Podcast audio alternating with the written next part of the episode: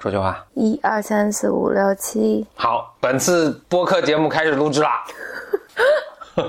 Welcome to another episode of blow your mind。两个人的公路播客。大家好，我是峰哥何峰。我是简丽丽我今天看了个电影，啊，今天难道不是我看了个电影？对对，其实我没有看真看，我只是看了一个电影中的一首歌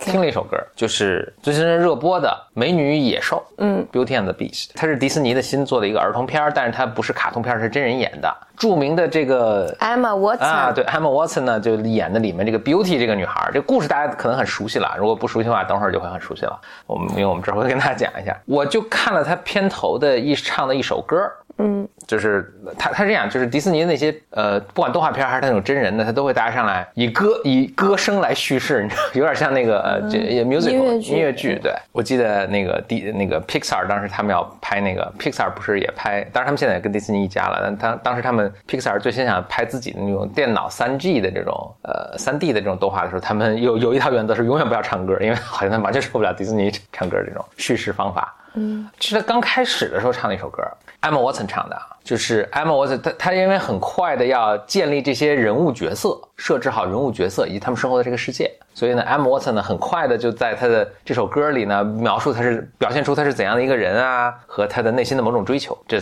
这整个这个故事的这个动力才开始有嘛。嗯，但他这歌让我极不喜欢，啊？为什么？他描述的 Emma Watson 是什么样呢？是小镇上的一个女青年，但是就特别不满自己的这种生活，或者至少歌里啊，我不知道他后面整个这个故事情节在演化是不是是不是符合我这个印象啊？但他就早上其实很正常的一天嘛，生活，然后镇村里的人民呢，在集市上买卖菜、蔬菜啊，打情骂俏啊，小孩在旁边玩啊，有那种就是对他有好感的年轻人上来献殷勤啊。Emma Watson 就哦哦，这都太平庸的生活，生活应该比这更大、更更精彩。什么？这这原话是什么？There's got to be more than this，好像都看不上这些生活。嗯，他能看上的什么？就所以他在哪儿找那个找出他的寄托，或者他的这种就是逃离这种生活中的这种呃，在他看来的这种平庸和无趣呢？他就看书，所以他就跑到小镇上图书馆去看这些书。这就文艺青年啊！就是我我是不想用这个词，但是小镇文艺女青年或者这。跑到这儿就是啊，到这儿说，哎呀，我只有在这儿才能够，嗯，我没有听太听清啊，但是大概的意思就是，我到这儿，我这书才是才配得上我，就是我才能找到寄托呀，什么什么这那。然后那这个人人家青年青年过来跟他上殷勤，英英俊的青年上殷勤，他说，哎，就就拿着本书说，哎，你看过这个吗？那青年没看过，然后他说，啊、这不就你吗？是吧？OK OK，啊，我就特别受不了，我说你至于吗？你要自我接受，你要能接接纳你自己。我我我就想，就让我想起你以前说的那个电影，但但是至少你的描述没有让我，就是似乎并不是一个反面角色，就是他在一个小镇上，但是非要去唱歌剧。嗯，你有你有这个印象吗？哦，是是那个蒋雯丽演的一个电影。嗯嗯嗯，Emma Watson 是一个我我觉得挺好的女演员了，但是在这个剧里，话说当时跟 Emma Watson 一起演那个就是 Harry Potter 的那几个男的，现在都在干嘛？也都还活着 都着，长残了，长残了可能。都长残了。呃，那艾默 Watson 确实出落成一个美女啊，也演过很好的电影。但这里就是这个剧本实际上，我觉得这干嘛呀？而且我特别愤，呃，不是愤怒吧，不满的就是，因为迪士尼这个都是给小孩看的，嗯，所以他给小孩想传达一个什么样的一个？就是你永远要追求诗和远方。啊，对对对对对，我觉得可能就是我小孩被这个害了，所以 我现在用好几十年来纠正，然后我不想让年轻一代又一代又被这害了。就我看人小镇生活上挺好的，挺好的啊，人家自己卖卖菜，人家自己打情骂俏，呃，东家长李让短，这不挺挺好的吗？哎，不，哇，这这 太太可悲了啊，这那不行。但但这个就是人年轻或者青少年的时候要经历的一个阶段，就觉得就我觉得还是某些特性以及你年轻人被灌输什么，嗯，是吧？我觉得还是因为因为你要离开，就是你你要离开你的原来的家庭嘛，你你成长过程中，哦，就像我以前讲过那个猴子什么，就对对对，青少年，青少年那段时时期，我我觉得人们多少都经历这个经历这个怎么讲这个波折吧。这个波折就是它不是，我觉得我我家好，我家好，我家我家是个更大的概念啊，就是我所处的这个环境什么都特好，然后我又选择了，我又找到另外一个特别好的地方，然后两边都好。人们是是得经历那个过程，就是我先开始觉得，哎，我家好像就不太对劲儿。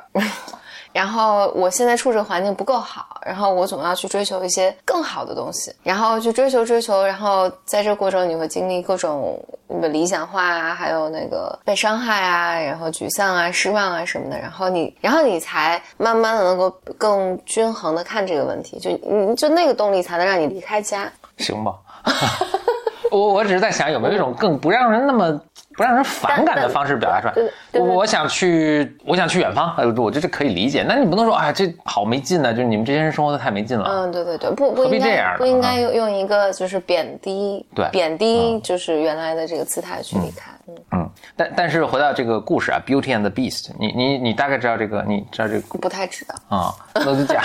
我就把这故事跟大家讲一下吧，严重剧透啊！但是因为这是一个就流传了好几百年的上百年的一个，简单讲，嗯嗯，这这故事后面也是有一个我想表达一个东西的，嗯，OK，我首先说一下故事传统，这故事传统呢是应该是法国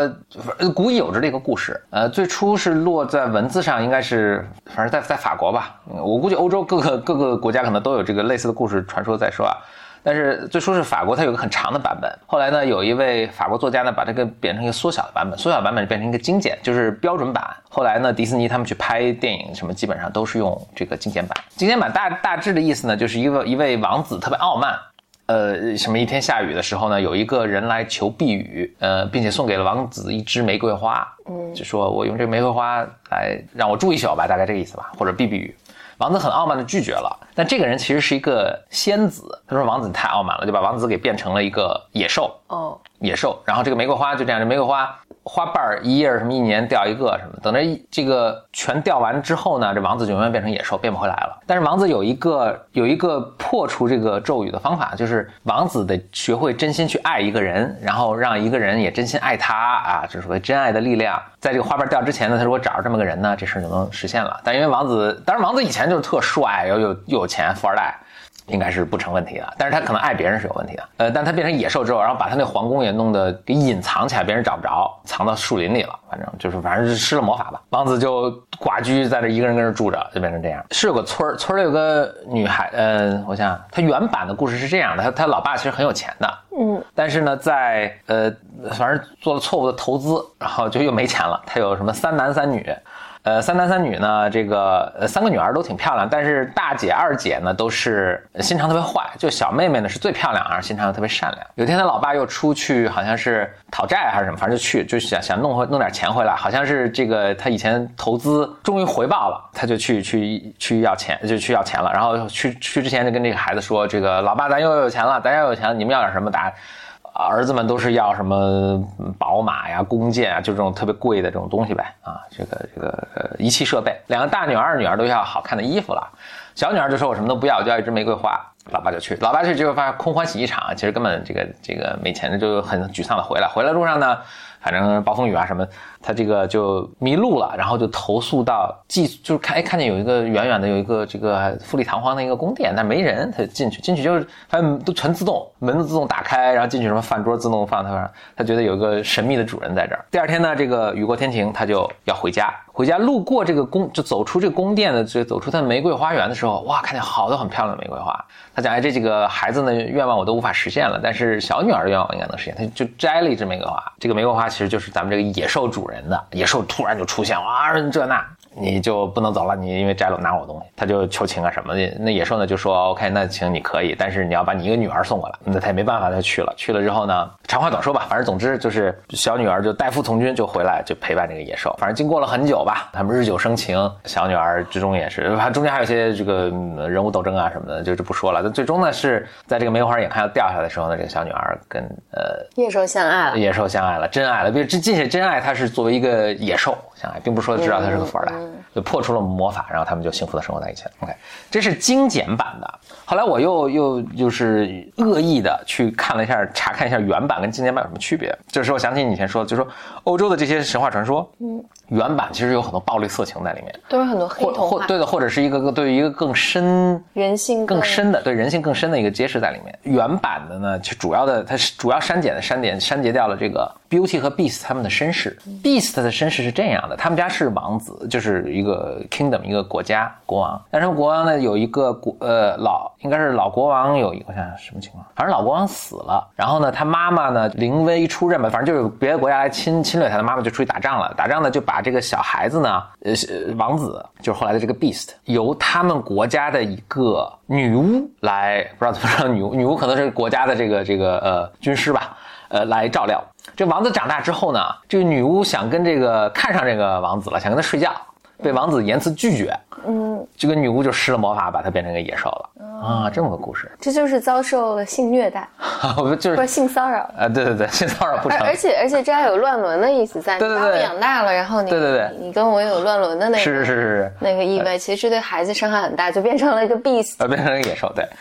，Beauty 这个孩子呢，他不是他们爸亲生的，Beauty 也是公主，好像是家是个公主，我想想，也是个什么国家的公主，就他们国家也有一个女巫，女巫在这里角色特别重要，女巫好像也是想侵略他们，就是侵占他们国家的这个呃王位啊什么的，就害这个，因为他是继承人，好像害他。害 Beauty，所以宫里的人就把 Beauty 偷出来，正好是这个 Beauty 后来的继父啊，其实继父好像都不知道还是怎么回事。继父的小女儿死了，就就等于用 Beauty 换了这个小女儿，代替小女儿的位子长大，但是 Beauty 自己都不知道。嗯，那，这个这个我的我的阅读就是，我觉得迪士尼的那个他的作品想去传达的是，哎，你可能是一个很普通的姑娘，就出身普通，但是你由于有心存诗和远方，或者长得比较漂亮，呃，或者特别爱读书。你还是能碰见王子的，并且你呃不以貌取人，你是能碰见王子的。哦，这就是我觉得那个原故事是说，你必须还得出身好，但是即使你不知道，但你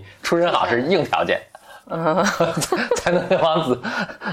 才在一跟王子好才能跟王子在一起。嗯，嗯，法尼那个迪士尼这新版我不知道是怎么样啊，就是但原故事他老爸为什么会出问题，就是因为去摘手欠去摘玫瑰花嘛。嗯，就说回来，你如果就追求一些很世俗的事儿呢，就不会惹上什么麻烦。你说我要我要宝马，我要弓箭，我要漂亮衣服，买能买就买，买不了就不买。哎，他非要弄一追求一特别文艺的一个事儿，哎，我别的不要，就爱吃玫瑰花，还以为自己是，你你带着你带着对文艺青年的巨大的恶意，还以为是自己就是最提出最不苛刻的要求。但其实最苛刻的，其实最苛刻就是啊。是你要情感上的那个，对对对对对对。嗯，其实是最苛刻的要求。结。果老爸其实本来回家没事儿了，就人家那个主人还好吃好喝好照顾他，结果手欠 这玫瑰花得自，对对对，嗯，但但我觉得你刚才说这个还挺有趣的，就是就是这里面你说女巫嗯，就没有男巫，至少在神话传说里没有男巫，但好像啊。很少在童话里面有男巫这个形象，坏的都哎，是。但是比如蓝精灵里格格巫是男巫啊对。嗯男巫也是有的，但是格格巫的那个角色好像就特别蠢，因为男的普遍就就不太不太灵，就好像女巫都特别那个阴很毒辣。嗯但但确实是，好像是格林童话，就是说德国的原版里面，其实里面有大量的说是给孩子看的，但其实是大量的这种暗黑，暗黑，嗯，暗黑，但其实是更写实的，嗯，嗯，更更写实、真实的人性的，对。嗯，但是但是这些你给小朋友看，确实是就挺有趣的，就是你看文学的这么发展，就同样的一个故事发展是越来越简单。就是我不知道这这是对整个社会是不是有一个寓意在里面，但是就以前是一个非常复杂、非常黑暗、非常血腥，什么很多人性中很很挺我们不愿直视的东西都在。越来越、越来越、越来越变成就是老少咸宜，就是小孩儿也可以看的，而且还传递一些我觉得可能略微有值得值得质疑的价值观。但但但但我觉得你说那个青少年那个叛逆期，嗯，或者可能很多人是在就是成年或中年才经历心理上的一个叛逆期，但是那个叛逆期对人的发展是很重要的。OK，所以就是他也但但是他 OK，但是嗯只是只是说，当你经过了的时候，就青少年就很讨厌嘛。我不知道在听的有没有青少年啊？就到现在就是是有些啊，对，肯定会有一些。但青少年在那个时候，你的表现就是，哎，他那个阶段就是要否定很多，就就我记得就否否定很多他我对你周围日常见到的这对些东西啊日常这样的东，西，觉得才有动力出走，走了西口了，对对对对对，否则怎么走西口呢？对，否则怎么走呢？我怎么和和我这么好的就是家庭或者我以前的这些社会关系告别呢？就是很难告别嘛。说到这儿，我不得不重复一个我讲过无数遍的，就那个 Richard Sapolsky 的那个那个猴子的故事啊。嗯，就当我尽尽量简短讲，所有灵长类动物，Richard Richard Sapolsky 是斯坦福大学的一个生物学教授，嗯，但他专门研究是动应该是灵长类动物的行为学，嗯。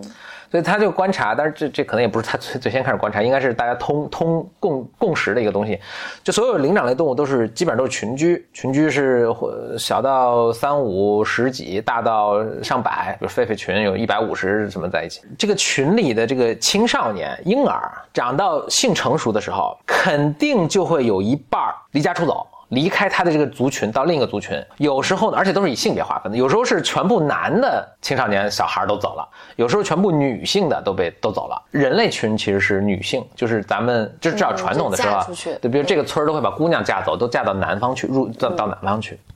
呃，猩猩、狒狒都不一样。呃，比如说黑猩猩，黑猩猩跟人类是一样的，是会把姑娘嫁走，姑娘离开这个群到别的加入一个别的群。这种为什么会有这种行为呢？呃，也很好理解，就是它要这个动物种群，它虽然没有这个知识，但它知道进化出来是它们不会不愿意近亲交配。所以如果男小男女小孩儿都是都在一个群里长大，以后青梅竹马，让他们一起生出孩子，都是可能会有些遗传性疾病。所以或或者雄的都走了，或者雌的都走了。那这是一个很典型的，所以他就他就曾经描写过一篇文章啊短文，描述他的观察的一个一群猩猩，就是一个青春期的一个应该是母猩猩了，母的小年轻的母猩呃文艺文艺女青年，文艺母文艺母母猩猩母猩猩，年轻文艺母猩猩。他们经常到这一个喝水的地方，喝水地方让别的群的猩猩也来嘛，他们互相能够隔这条河能望到，每次都见，每次都见，他就眉来眼去的就哎觉得那边好，咱自己家不好了。那终于有一天鼓起了勇气，在一个喝水的过程中，自己蹭蹭蹭越过，鼓起了勇气啊。他可能观察他，哎，鼓好几好几次鼓勇鼓勇气没没有没有过河，那这次终于这个浅河也很浅了，小溪就鼓起勇气越过了这个河，就加入了对方那个群，然后自己这个群呢也目送他走了，也并没有挽留，反正就就也就走了，然后他就跟着新的家人，就新的这个这个群体他就走了，嗯，就是目睹了这么一个转化。所以，如果你在当时能够采访这个母年轻的母猩猩的时候，他是不是也可能觉得哟，我这家这儿也不好，这也不好，这些从小起长大的公公猩猩们都很平庸，就守着自己一亩三分地，没有诗和远方。一看对面，哎，挺好的，就加入了。我我我觉得这个整体反应就是一个人。就是一个成长阶段，你你你会有一个阶段，就是我记得你你以前说，我我以前问你，你就新加坡嘛，嗯，就问你说新加坡有什么不好的，就是你那时候就很想离开新加坡嘛，对，然后你就说，我记得你给我回应就是说，因为你你你总有那么一个阶段，就是反正我在哪儿哪儿都你不好。在哪儿哪儿都不好，嗯，就你在哪儿都觉得不行不行，这地方不好，嗯，这地方一定有比这更好的地方。是，我觉得这个是这个是人在成年之后，或者你心理发展的时候，你你你必须要经过的这个阶段。如果你不经过，其实就是心理上其实会这么讲：当你和你的原来的家庭分离的时候，其实是很痛苦的。就这个痛苦必须让你建立起一些防御来，就是让你比如说这些这些有足够多的动力去去实施它。对，嗯而且你你你会要去经历那个哀悼的过程，就是就很遗憾啊，我再也不能和他们在一起了。但同时我很愤怒，因为都是你们，就是都你们这么平庸，逼得我走的。对对对，都是你，而且都是你这么平庸，给我带来这么多痛苦。就无论是我的这个我的那个，呃，我觉得是这样，可能大家展现出来的形式不一样。有些人是，哎，我觉得大家他太平庸，所以我要走；有些人是觉得我，他可能是别的原因，就是嗯大家都还有什么其他原因？不知道。我觉得你看人类社会也挺逗的，就是世界各国不约而同的都设计的人类社会也是差不多这样，就是十八九岁的、十七八岁的时候你要离家，要上大学去了，对。就是为什么大家都设计在这个年龄，而在这之前一般去好像都不太合适。对。那在这之后大家都就各个社会都是这样，哎，你要去上大学，离开家了，然后可能再也不回来了。对。这个人类社会的设计也是暗中冥冥中就是 follow 这个呃生物学的这个什么吧，可能。对，当当然，我觉得现在，但我想多说两句，就是，当然，我觉得现在其实遇到你遇到很多很多的那个心理求助的问题嘛，嗯，很多都是一个象征性的，就是就鉴于我觉得我们我们所经历过的这些创伤，然后对于常常对于就我们这一代对于父母来讲，让他们放手让孩子走是件特别困难的事情。嗯，所以这个就会表现在就是咱们经常见到的，比如父母想要帮你安排工作呀，父母希望你做这个，希父母希望你多大结婚，然后希望你按照他们的方式嫁给谁或者娶了谁，然后你们房子买在哪儿的，加之现在的房价飙升，就是你你你在某种程度上好像经济上还无法切断你和父母之间的关系，所以就使得这个分离特别困难。嗯嗯，为什么会这样呢？为什么动物不会有这种这种障碍？我觉得因为他们没有语言，不是，那他也可以，比如说咱们家闺女要加入对面那个猴群了，我就拉着不让走啊，阻碍她走吗？也可以啊。也许也有呢，不知道呢。或者比如说你大家看猫都是，包括鸟也都是，比如说他觉得你要该飞了，说那老鹰是，我不知道这真假，他就平常都喂喂喂喂喂喂这个小鸟啊，就叼来什么狮子这个老鼠什么给它吃，等到他觉得它能飞了，他就坐在旁边就不不给它吃了，就要等它，你就得自己去飞。自己出来，饿死你也得自己出来。哎，你说这个还挺下了下了狠心的。对，我觉得动物 动物其实是比人人就不行。对对对，我觉得动物是比人类，其实，在某种某种程度上，在这种进化上，我觉得他们是更成熟的生物，更贴于本心。对对对，就是 我我记得遵从自然的规律。对，我记得两个，有一个就是很早之前看的《动物世界》嘛，当时让我特别惊讶的一件事，就是一对父母，我我忘了这个是什么什么动物，还是鸟还是什么的。就是这对父母出去，呃，出去拿吃的，就找吃的，然后就家里有两个就是兄弟俩吧，在家在在家等着。嗯，等当他们回来的时候，发现一只把另外一只灼伤了。嗯嗯，然后但父母带回来食物又不够。嗯，然后所以这个食物，这个父母就坚定的选择了那只没有受伤的，就他把另外一只灼伤那只鸟是，然后把吃的给他了。嗯，然后当然当时解说就说，因为父母必须在有限的食物下选择哪个能活下来。嗯，我当时看觉得特别吃惊，因为如果是人类的，如果是人类的话，你肯定跑回来把那个欺负人的打一顿，然后，然后再安抚那个就是受伤的。但是动物就不会，动物不会这么做。但是这个是不是也我们也纯是以一个现代现代社会现代人的角度去去看这个？我看一些就是研究更人类学，嗯，就就可能更原始的一些。或者或者没有没有发展到咱们现在这个高度文明的物质高度文明的，甚至比如中就是就一两百年前的这个中国社会什么，如果这个婴儿身体不好或者什么的，就是就抛弃他不要，是个非常非常常见的一个做法。就是因为我家就是八个孩子。嗯，那这个身体弱多病，那我就为了保证其他七个能活活下来，那我就你就就放弃，就就放弃。说是也是，其实在我们想想想来，冷酷不可理解的一个事情，其实可能也仅仅是因为我们生活在现在这么一个反正物质加丰富的一个社会里，我们能够，我们的情绪是完全不一样了。你从来 你没有面对过这样的选选择，嗯，可能在人社会是完全一样的。对，然后我我记得我记得他们在讨论说，就比如说说弑父娶母这件事情，嗯。呃，你看神话传说里面，还有还有说，你看原始的部落里面，其实就青年人长大，他一个就是成长的标志，好像就是要么他离开了部落去别的别别的部落，要不然他如果留在这个部落，他就必须要把父亲给杀掉。他不一定娶母亲，但是他要把父亲给杀掉。然后这个好像是。这本来就是人类就是这么繁衍的，嗯，但是可能在某些灵灵长灵长类动物可能可能还是这样，还是这样，嗯，但但只是现在我们进化出了很多就是社会规则啊什么的，我们把它看作一个，所以我们现在我们现在很多做法都是反反物种天性的。不知道哎，嗯，不知道，这也许是就是人类现在你发展这么这么长时间，然后我们进进化到现在，就是觉得这个是最好的一个方式。嗯，所以但但我想还说另外一个东西，我觉得语言就是一个很特别的东西。嗯，就它不只能使得我们交流，但我觉得它有时候也制造更多的麻烦。嗯，就就是我我我只是想回来说，就像你说为什么那些灵长类动物或者鸟或者猫，然后我走了，噗就走了。大脑没发展的，没发达到人类已经发达的这种地步，对，没想那么多，对对，嗯，就没有这么多，所以情绪还是一件很那个很很怎么怎么讲呢？这个鸟重要的事情，说回到鸟，鸟还是个非常普通的事情，就是一窝比如下三四个蛋，它就妈妈就会看，就是哪个就是身体弱一点，就一上来就不不浪费食物给它了，它很快就就死掉了，嗯，就专门就只喂那些强就活活着呢，就是我估计他们的事情都做好准备，就是我这窝下三个，就应该就能活两个或者活一个、啊，就那几个都是本来就陪太子读书的，一上来发现不行或者个儿小一点什么的，就立刻就不管了。嗯，那是斯巴达，斯巴达他们孩子一生出来，斯巴达是什么？哦，斯巴达是古古希腊有雅典有斯巴达是两个，哎，这个挺有意思的。哎，你说说，